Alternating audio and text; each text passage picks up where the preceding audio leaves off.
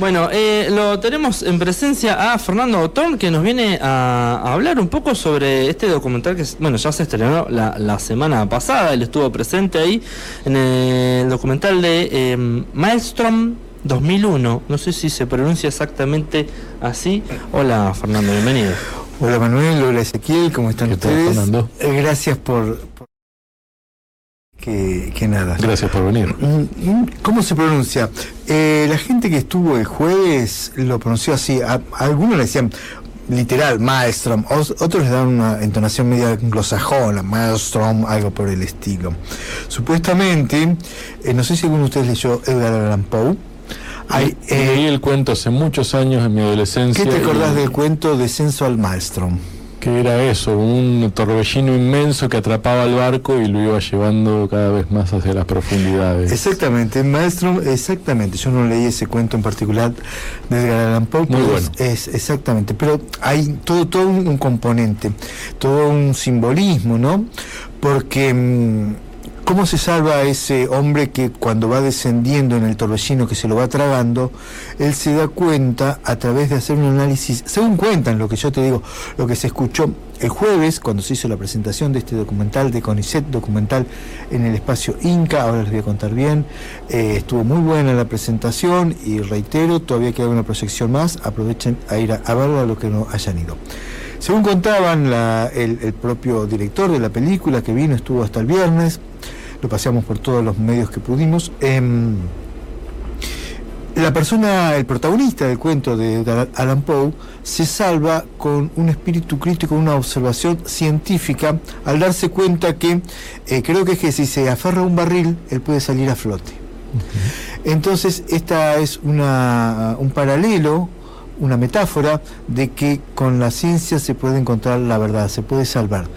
Y esto viene a cuento de uno de los ejes argumentales que tiene este documental, un documental de dos horas, muy llevadero, que es el tema del aporte realizado por un científico en particular, el doctor Rodolfo Willy Pregliasco, realizado a la justicia argentina, a la justicia nacional, que hace un par de años, antes de la pandemia, llevó adelante el juicio contra los responsables de la represión que hubo el 20 de diciembre de 2001. Quizás los argentinos que tengamos ya algunos años tenemos presentes esas trágicas jornadas. 19 y 20 de diciembre de 2001 la represión en la ciudad de Buenos Aires, hubo eh, situaciones en todo el país, de hecho decían los chicos, yo no tenía presente el número, que en total en esas jornadas hubo 39 muertos en todo el país.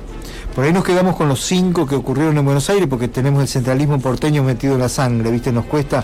Todos somos federales, pero seguimos mirando a Buenos Dios Aires. está en todos lados, pero atiende en capital. Exactamente. Bueno, em, el documental, lo que entonces para la reconstrucción de esos hechos de esa jornada, este, la justicia convocó a este científico del Balseiro para que aportara sustento fáctico a la hora de determinar las responsabilidades que hubo en, el, en, la represión de aquella jornada que, como bien decíamos, causó los 5 muertos en Buenos Aires, 39 muertos en todo el país, las imágenes que muchos de nosotros tenemos presentes, y que desembocó con el famoso helicóptero de De la Rúa yéndose de la Casa Rosada. Una imagen que ya se ha incorporado a lo que es la historia reciente de los argentinos, ¿no es cierto? El documental eh, trata en gran parte de lo que es el aporte que hizo este científico a, la causa judicial, ¿no es cierto? Que el aporte de Pregliasco consistió en analizar, la justicia lo convoca a él y le provee de cientos de fotografías y de filmaciones tomadas por particulares y los canales de televisión y algunas cámaras de seguridad, incluso la de la propia Policía Federal, eh, durante ese día. Entonces le pide que con ese material él eh, dilucide, determine primero que haga un ordenamiento, ordenamiento temporal y geográfico. Decir, bueno, en algunos casos, como ser los canales, como ser todos hemos visto crónica, en algún momento que crónica te va diciendo la hora. ¿Quién no ha puesto alguna vez crónica para ver la hora? Claro, claro. Entonces, eh, pero había muchas filmaciones, incluso crudos, incluso filmaciones que nunca se llegaron a proyectar por el, el vendaval que era el caos que era ese día, que no estaban referenciadas ni en, ni en hora ni en lugar. Entonces había que determinarlo. Lo mismo que con las fotografías, cientos y miles de fotografías. Con todo este material, Pregliasco eh, elaboró una herramienta que él llamó panóptico, que es una especie de enorme pantalla de televisión donde se puede ir mirando, por eso ustedes vieron el tráiler, se puede como si fuera una gran cámara de seguridad, como vemos muchas veces en las películas, que es un televisor. Un pantalla. Exactamente, con infinidad de pantallitas eh, fragmentadas ahí donde en cada lugar, bueno, se puede ver si vos tenés, si sos un operador de una empresa de seguridad privada, verás cada una de, las cámaras que están ahí. En este caso, lo que se hizo, hizo él fue ir poniendo, eh, preparando, eh, codificando el material de tal manera de ir viendo en tiempo real y el lugar geográfico donde estaban ocurriendo cada uno de esos hechos. Previamente tuvo que tomar esa foto y esas afirmaciones que no estaban referencias y determinar en dónde habían estado tomadas y a qué hora. Se valió, por ejemplo, un elemento que él eh, recurrió mucho, las sombras. ¿No es cierto? Ah, Entonces, la posición del sol. Exactamente, diciendo, bueno, él tenía este lugar que es tal como ser la entrada a uno de los subtes de Buenos Aires cercanos a la Plaza de Mayo, ¿no es cierto? Fue al lugar, midió y estudió cómo eran las sombras, entonces pudo determinar para ese día del año, porque sabemos que la sombra varía hora a hora cada día del año, entonces si la sombra tenía determinado ángulo y determinada extensión, era tal hora del día. Con un margen de error de 5 minutos. Fíjate vos lo que... Entonces, y bueno, con mucho otro material. Hubo material que por la baja calidad o por la imposibilidad de tener referencias no se pudo catalogar. Debe haber habido mucho material movido así, sacudido. exactamente, mucho material tomado a la carrera, porque la represión era contra los manifestantes, pero los policías entraron a pegarle a todo lo que se caminaba, no distinguían entre incluso muchos mm, camarógrafos y fotógrafos, recibieron golpes esa, esa tarde, los empujones, la, cuando eran embestidos por los caballos, la policía apuntada. Em, una parte importante del documental es el trabajo realizado por Pregliasco y después eh, reflejado por la justicia, porque no dejó de ser un soporte argumental, un soporte fáctico para que la justicia a la hora de dictaminar y determinar responsabilidades tuviera en cuenta ese material. El trabajo de Pregliasco en particular le permitió a la justicia establecer posibles responsabilidades y quienes pudieron haber efectuado los disparos los por lo menos cinco disparos que provocaron esas cinco muertes. ¿no? En algunos casos se pudo determinar con precisión la persona acusada y en otros casos eh, no se llegó a ese, se pudo determinar que era un grupo de policías que estaba disparando desde un lugar, mm. pero no se pudo determinar en particular cuál de ellos. Em, el documental no se queda por ahí, en este aspecto yo le decía a los chicos de CONICET que vinieron a Santa Rosa, que por ahí hay un pequeño error de comunicación, porque ellos lo promocionaron como el documental sobre el trabajo de Pregliasco. Y en realidad el documental es mucho más que el trabajo de Pregliasco. Eh, obviamente que toma gran parte el trabajo realizado por este científico, pero el documental lo que hace es un trabajo muy bien hecho. Vos, Ezequiel, que está en lo que es la edición de video, sabés, y no sé el caso de Manuel, que editar videos son las famosas, disculpen la guarangada, horas cool vos te pones a editar a las 5 de la tarde y son las 5 de la mañana y seguís editando. Una vez, un poquito más, ya, me voy a dormir, ya me voy a dormir, cuando quisiste saber, está amaneciendo. Es apasionante, sí, pero conduce eso. convengamos, se te eh, modifica totalmente el ritmo de vida y si tenés una familia te piden que le mande una foto para verte la cara, a ver si es el mismo de siempre. Es apasionante, es cierto, porque vas viendo cómo se construye. El primer corte que logró el muchacho, un muy joven director de CONICET, este es su primer documental, se llama Juan Polio, el primer corte duraba cinco horas. De cinco horas tuvo que bajarlo, porque obviamente. uno, se enamora del material. A mí y después decís, ¿qué saco? Y no querés sacar nada. Todo vale. ¿Mm? Y, decís, no, si saco esto se me cae el argumento, pierdo, porque vos construiste un relato con imágenes, con sonidos. Somos grandes contadores. exactamente, ese es el objeto. Bueno, logró bajarlo a dos horas, queda muy bien armado, queda el relato. Em, eh, coherente y, seguible. Lo que hace Juan es em, un, trabajo cronológico. Toma, empieza el documental tipo a las 9 de la mañana del 20 de diciembre. Entonces se muestra cómo estaba la Plaza de Mayo en ese momento. Recordemos que los incidentes habían empezado el 19. A la noche todo el mundo pensó que la gente se iba a desconcentrar. Resulta que a la mañana, cuando los canales empezaron a transmitir de nuevo, todavía había gente en la plaza. Pero era un grupo reducido. Era un grupo de 50 personas que lo único que hacían era mm, golpear algunas cacerolas, no representaban ningún peligro. Pero la torpeza, por ser generoso, la torpeza, la intolerancia, la falta de perspectiva, la falta de medir mm, consecuencias de las autoridades de ese entonces, mandaron a reprimir a ese pequeño grupo que estaba ahí. Y ahí se desencadenó la hecatombe. Los canales transmitiendo y eso generó un efecto dominó, un efecto cascada que en vez de lograr que la gente se retirara del lugar, que lograron exactamente lo contrario. Toda la gente empezó a ir a la plaza. ¿Por qué? Porque estalló la bronca estalló la bronca contenida en ese momento, esas 50 personas en pocos momentos, en poco rato ya eran mil, dos mil, vaya a saber cuántos cientos, miles de personas en los alrededores de la Plaza de Mayo tratando de llegar a, entre el Congreso y la Casa Rosada. No solo eso, sino que se reprodujo en muchas provincias, en, muchas ciudades. En las capitales, en las ciudades grandes, empezó a ocurrir exactamente lo mismo o algo parecido, por lo menos la gente saliendo a la calle, al lugar cada ciudad tiene su punto de concentración. Acá en Santa Rosa, obviamente, en la Plaza San Martín. Em, y la gente también, porque fue, fue un sentimiento que atravesó, que recorrió todo el país en cuestión de horas. El documental va, relatando minuto a minuto, hora a hora, cómo, cómo va evolucionando la situación y ahí intercala entre ese relato cronológico, esa línea argumental, el momento más emotivo muy fuerte, muy fuerte, que es la entrevista con las hermanas, los padres, los familiares de las cinco personas fallecidas. Muy fuerte ese momento, porque te van contando, diciendo, bueno, mi hijo salió a hacer la entrega que hacía todos los días y nada, y se encontró y dijo me voy a la plaza y el otro que la llevó a la esposa, tenemos que salir y la otra persona que nunca se manifestaba porque no creía en la política, pero dijo la otra persona que estaba cerca por ahí y, se acercó nada más que a ver y recibió un balazo en la cabeza. Que, entonces todas esas historias personales ahí de, por medio. Me llamó mucho la atención el hecho de que, según lo que se cuenta ahí, por ahí hay gente que tiene cierto hábito de manifestarse, tiene cierta mm, está por ahí en alguna agrupación política que eh, mm, es mm, recurrente por ahí en, salir a, la calle. Estas cinco personas, según lo que nos contaban, exactamente todo lo contrario. Era gente que hasta en algún grado descreída de lo político y que no, no nunca se había ido a una manifestación. O sea, eh, llama la atención eh, hasta, hasta en ese momento, ¿no? lo perverso que tiene toda la, historia.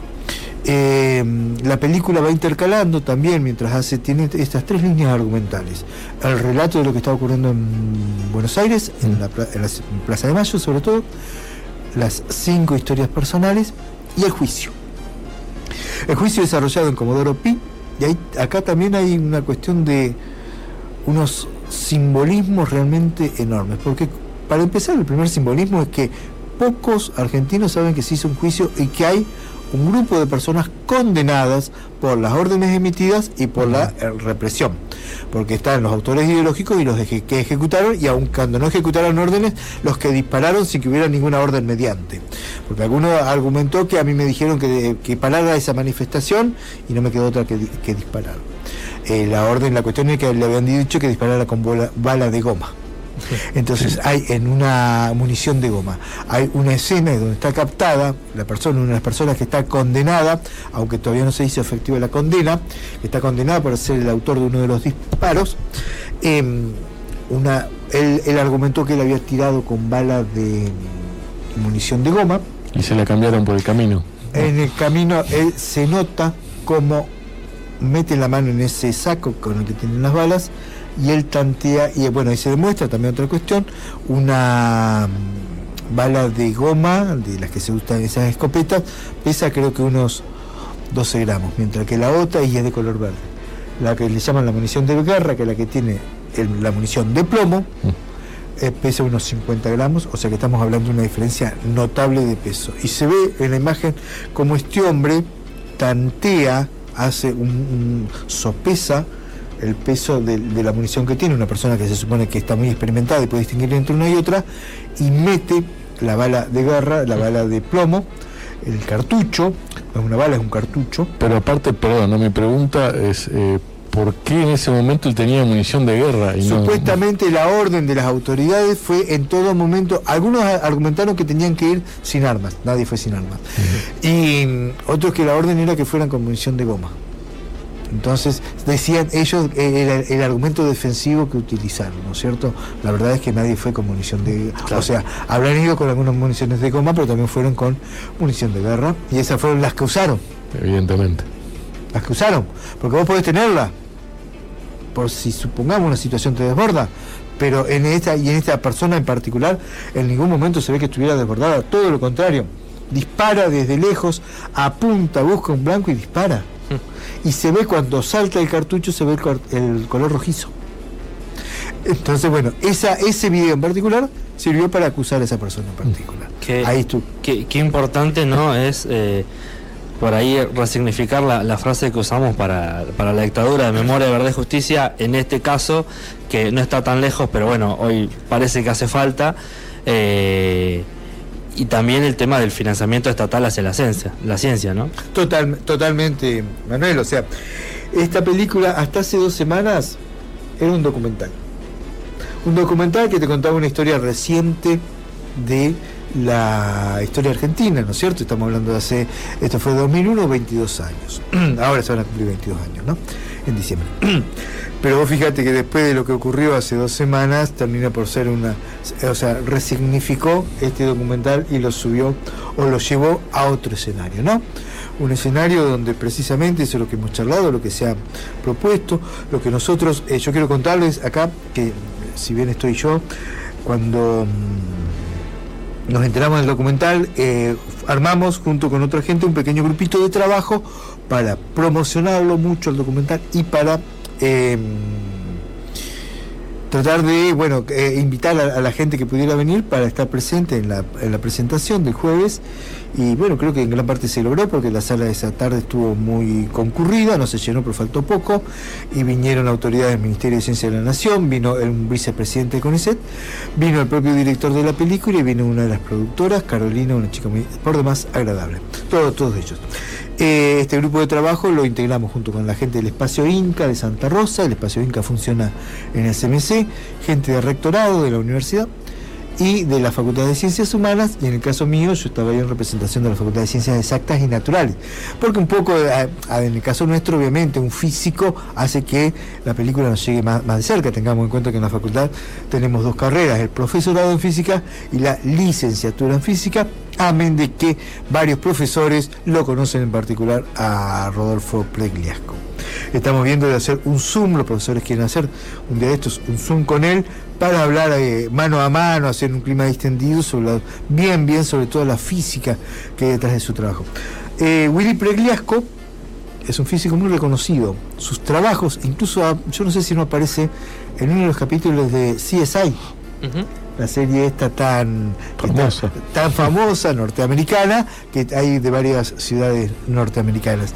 Hay en una que yo no sé si él no aparece en particular o toman algún caso que ha investigado. Él se dedica mucho a la física forense. ¿Sabés qué otro? Eh, eh, previamente el primer caso donde la justicia lo convoca y le hace un trabajo también impecable es con la masacre de Trelew. Mm. Masacre de Trelew que el 22 de agosto sí, hace poco se cumplieron 51 años, eso fue ocurrió el 22 de agosto de 1972, la cárcel de Trelew, la cárcel Admirante Zar, em, eh, se estaba también haciendo un juicio para determinar responsabilidades. Eh, como hoy ya sabemos, creo que ya no, hace falta discutirlo, aquello que en un primer momento se intentó eh, promocionar como que había sido eh, las 16 personas, 16 presos políticos, estamos hablando previo a la dictadura, todavía estaba en el 72, estaba Onganía.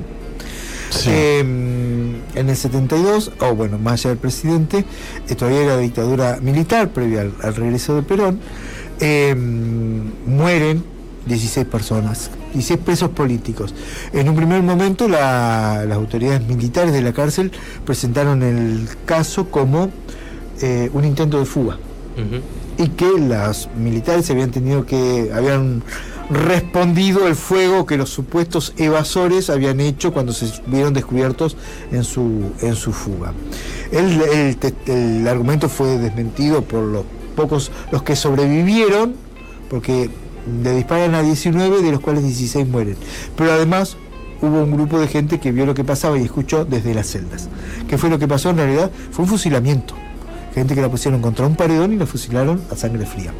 Precisamente eh, el trabajo de Pregliasco de estudiar en un solo paredón que había quedado, porque entre 72 a la fecha había habido muchas remodelaciones edilicias, pero se había mantenido un paredón y estaban todavía escondidas varias bajas, varios bajas, mm, bajo varias, se me lengua la traba, capas de pintura, los huecos que habían quedado de las balas, las balas que no impactaron contra las personas, ¿no? Eh, y él estudió en función de eso eh, utilizando equipamiento y sus conocimientos y un equipo, cuál ha sido el recorrido de las balas. ¿Qué logró determinar eh, con eso? Que en los disparos habían venido de arriba, de una posición elevada que tenía la cárcel, lo cual desmentía el argumento de una de las personas que decían que él se le había, en el tumulto y en el caos que había sido esa supuesta evasión, se le había escapado una ráfaga de la ametralladora y había matado a un montón de personas. El hecho de que viniera desde una posición, desde una especie de torre de guardia. Veían bien a quien disparaba. Exactamente. Entonces ese fue un, otro, un primer elemento, un primer trabajo que hizo Privilegio para la Justicia de aportar evidencia de tipo científico para que la justicia tuviera elementos porque obviamente la justicia no, no fue exclusivamente ese, sino testimonios, relatos y, muchos otros elementos, pero como tiene cualquier juez a la hora de determinar las responsabilidades. En el caso de mm, lo que es, este, volviendo a Maelstrom 2001, eh, la tercera línea argumental, estoy spoileando un poco la, película, Juan el día ese, cada vez que le preguntábamos algo decía, no se las voy a spoilear, vayan a verlo. Yo les voy a decir más o menos lo mismo. Eh, otro otra tercera mm, em, pata que tiene es precisamente ver eh, ese juicio, algunas imágenes de ese juicio. Que como les contaba, un juicio que pasó totalmente desapercibido. La prensa no lo cubrió. Pocos saben que hubo condenados desde las autoridades políticas excepto el presidente, el entonces presidente Fernando de la Rúa, de ahí para abajo hubo toda una línea de funcionarios políticos, altos funcionarios políticos. Es la primera vez que en la historia argentina se condena a un secretario del Interior, equivalente a lo que hoy sería un ministro del Interior, un cargo altísimo, por delitos cometidos en este, en este tipo, por delitos, o sea, por eh, faltar a sus responsabilidades, al ejercicio de su deber, por órdenes que dieron y por órdenes que no dieron, por cosas que ellos tenían que hacer, porque ellos tenían que garantizar la seguridad de las personas. Eh, y también eh, condenas contra la cúpula policial y efectivos policiales que se ha determinado que efectivamente dispararon. De todas esas condenas, ninguna está firme. Ninguna está firme. Eh, están todas en apelación. Más de 20 años después. Más de 20 años después. Y hay un dato que a mí me llamó muy, mucho la atención, lo cual son, hablando de, la, de los simbolismos, de, las imágenes, ¿no? Yo he cubierto cuando trabajaba para el diario La Arena muchas veces una etapa tuve que cubrir, era mi función, juicios en, distintos sectores de la justicia. Y hubo una época que la justicia, ahora tiene un edificio hermoso, ¿no?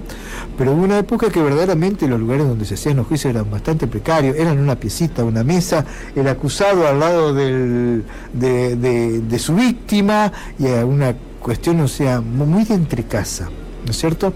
Mm. No lo entendería, quizás era, no sé, un cruce de palabras, una pelea, habrá sido algún que otro ladrón de bicicleta. Bueno, exactamente esa misma escena era este juicio. Hablando de un juicio de uno de los hechos más trágicos de la historia argentina. Una mesa, los acusados ahí delante del, tribunal, algunos abogados defensores, otros creyentes particulares, una cosa realmente hasta te diría pueblerina, ¿no es cierto? Pero hay otro eh, simbolismo, además del hecho de que no se sabe, no se cubrió, no trascendió, no tenemos nosotros los argentinos reflejados eh, en la memoria el juicio, es que se hizo en un sótano. en un sótano. En los sótanos de la democracia. En los sótanos de la, la verdad. Eh, eh, escondido, decían que, la gente que estuvo en un lugar, un lugar muy precario, no tenía salidas de emergencia, se juntaba el calor, no había ventanas. Entonces digo, ¿cuánto, cuánto simbolismo, cuánta necesidad de esconder un hecho que nos marcó a fuego a los argentinos y obviamente el 2001 todos sabemos que fue un año crítico, un año bisagra en la historia de los argentinos. Bien, eh, el último día para verla es el jueves a No. las...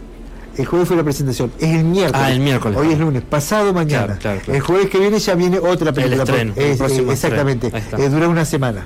Eh, el, este miércoles pasado mañana es la última proyección que hay, hubo otra el domingo, fue también una, Ujú. algunas personas, eh, a partir de las 19.30, 7 y media de la tarde, en el espacio Inca de Santa Rosa, que funciona en lo que el CMC, en, el- en Sí. el auditorio de- de- del CMC. Sala Carlos Bustias Ortiz. Esa es la sala Carlos Gutiérrez Ortiz y el edificio, ¿cómo se llama? Ajá, lo agarré con la guardia baja. CMC. No, el CMC, el edificio del CMC se llama Doctor Julio Colombato. Ah, Muy bien. No lo tenían ese, ¿no? Mucho gusto. bueno, Eh, entrada súper accesible La siempre. entrada es de 400 pesos para el público en general, 200 pesos para jubilados y estudiantes. Supongo, estudiantes, serán universitarios y eventualmente secundarios. Así que hay todavía una oportunidad más de ir a verla. Perdón. Una película que no yo se digo, proyecta todos los días entonces. No, no, no. Qué pena. jueves, domingo y miércoles. Mm. Hoy no, ya no, y mañana martes tampoco. Hay otros ciclos. Eh, así que miércoles es la última opción para verlas en el, en el, en el CMC. Una película es muy una película difícil, es una película dura. A uno se les caen las lágrimas porque vos, esa, esa familia, esos muchachos, un motoquero, un padre de familia, un hombre que dijo tenemos que ir a apoyar, ahí tenemos que reclamar, y la esposa contaba cuando van corriendo de la mano y ella siente que él le hace un poco de así como un digamos así, y cuando se da vuelta la cara del hombre, eh, eh, los ojos muy abiertos y cuando abre la boca le empieza a salir sangre. ¡Fa! Tremendo. El muchacho que te decía que a uno de los muchachos logran salva- salvarlo, en este caso se salvó, porque una persona, le- le- un impacto de bala le perfora el cráneo, otra persona le mete el dedo en el cráneo para que no siguiera saliendo, Mm. perdiendo sangre, por ahí sabemos que el cráneo siempre está bien, bien irrigado, ¿viste? Personas que, habiendo una persona tirada en la calle, desangrándose y la policía seguía disparando y la gente por favor que le pedía que dejaran de disparar. La otra escena, bueno, esa escena creo que todos tenemos a fuego marcada la escena del helicóptero yéndose, pero la escena de los caballos de la policía montada embistiendo a las madres de Plaza de Mayo, ¿no? Fue un momento eh, para el que lo vivió, para recordar y saber dónde estamos y por qué estamos y si pasaron cosas buenas y no cosas buenas. Y para los que no lo vivieron, sería también bueno, o, fue, o eran demasiado chicos, para saber qué, qué fue lo, lo que pasó y tener criterios y Mm. hacer ejercicios eh, e- ejercicios serios de nuestros derechos y también de lo que reclamamos, ¿no? Un análisis subjetivo mío es que eso se estaba volviendo una dictadura, ¿no? Y mucha gente reaccionó ante esa posibilidad y tomó las, las calles, que es lo, lo único que le queda por tomar al pueblo.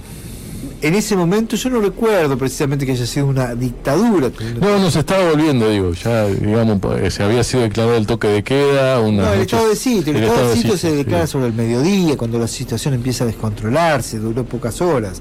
No, no era que veníamos ya con un, con un estado de sitio. Yo no tengo ese ese recuerdo, Ezequiel, ni re- sí, o sea, al contrario, parece que se estaban ejerciendo plenamente la- la- las, li- las libertades. Lo que sí había un gobierno, un presidente, un gabinete nacional que no se hacía cargo de lo que estaba pasando y que procedió con torpeza y con provocación y con provocación, subestimando y desestimando lo que era el humor popular, o sea, un autismo político y social realmente patético que desembocó en lo que, en lo que ocurrió. A mí me- remonta, me retrotrae Isabelita, ¿no? Yo- que también, se- no sé si se le llaman en helicóptero o qué, pero... Sí, ahí no te la- esa no te la puedo- Y, y no la viví, pero... Yo tampoco sé, la vi, sé que le invitaron a retirarse los, los militares, acá no le invitaron a retirarse de la Rúa, pero No, la verdad, el pueblo lo invitó a retirarse. su, su incompetencia y su falta queda muy claro que, o sea, por lo menos una lectura que cada cual hace, no, no, no. El- una su- subestimación de las autoridades de lo que estaba pasando y verdaderamente de, de la Rúa me el documental me dejó una imagen poco favorable. Pero bueno, Me- menos de la, menos de la que la tenía que yo tenía. Bueno, Fernando, muchas gracias por, por este extenso y tan minucioso relato. No, impresionante. Ahora tengo ganas de ir a Hay que verla. Yo los invito a que vayan a verla. Yo los invito, verdaderamente, porque son esas cosas, son necesarias, son necesarias, verdaderamente, porque después, eh, por lo menos, eh, hablar, opinar, tener posiciones, pero el otro día leía, hay dos tipos de opiniones. La opinión fundada y esa opinión, la opinión retruco. El que te dice retruco solamente porque vos dijiste truco y ni siquiera sabe, como en el truco las cartas que tiene, ¿viste? El que si vos dijiste qué lindo día y te dice no es una tarde horrible, y capaz que no salió en todo el día de su casa, ¿no es cierto? Pero con tal de llevarla contra, esa opinión no tiene peso. En cambio, si vos me decís, como me decís vos, yo tengo el recuerdo de que estábamos a las puertas de una dictadura, lo respeto, porque vos lo viviste y tenés esa, esa memoria. Pero un- uno que ahora no lo vivió o era muy chico, te diga eh, cualquier cosa o, o dice hay que volver a esa época. Y vos decís, hermano, fíjate, no mente la soga en la casa del horcado, ¿viste? No invoques al demonio, porque, ¿viste? Entonces, eh, creo que es necesario. Verdaderamente, si pueden, vayan a verla. Ahí está. Así será.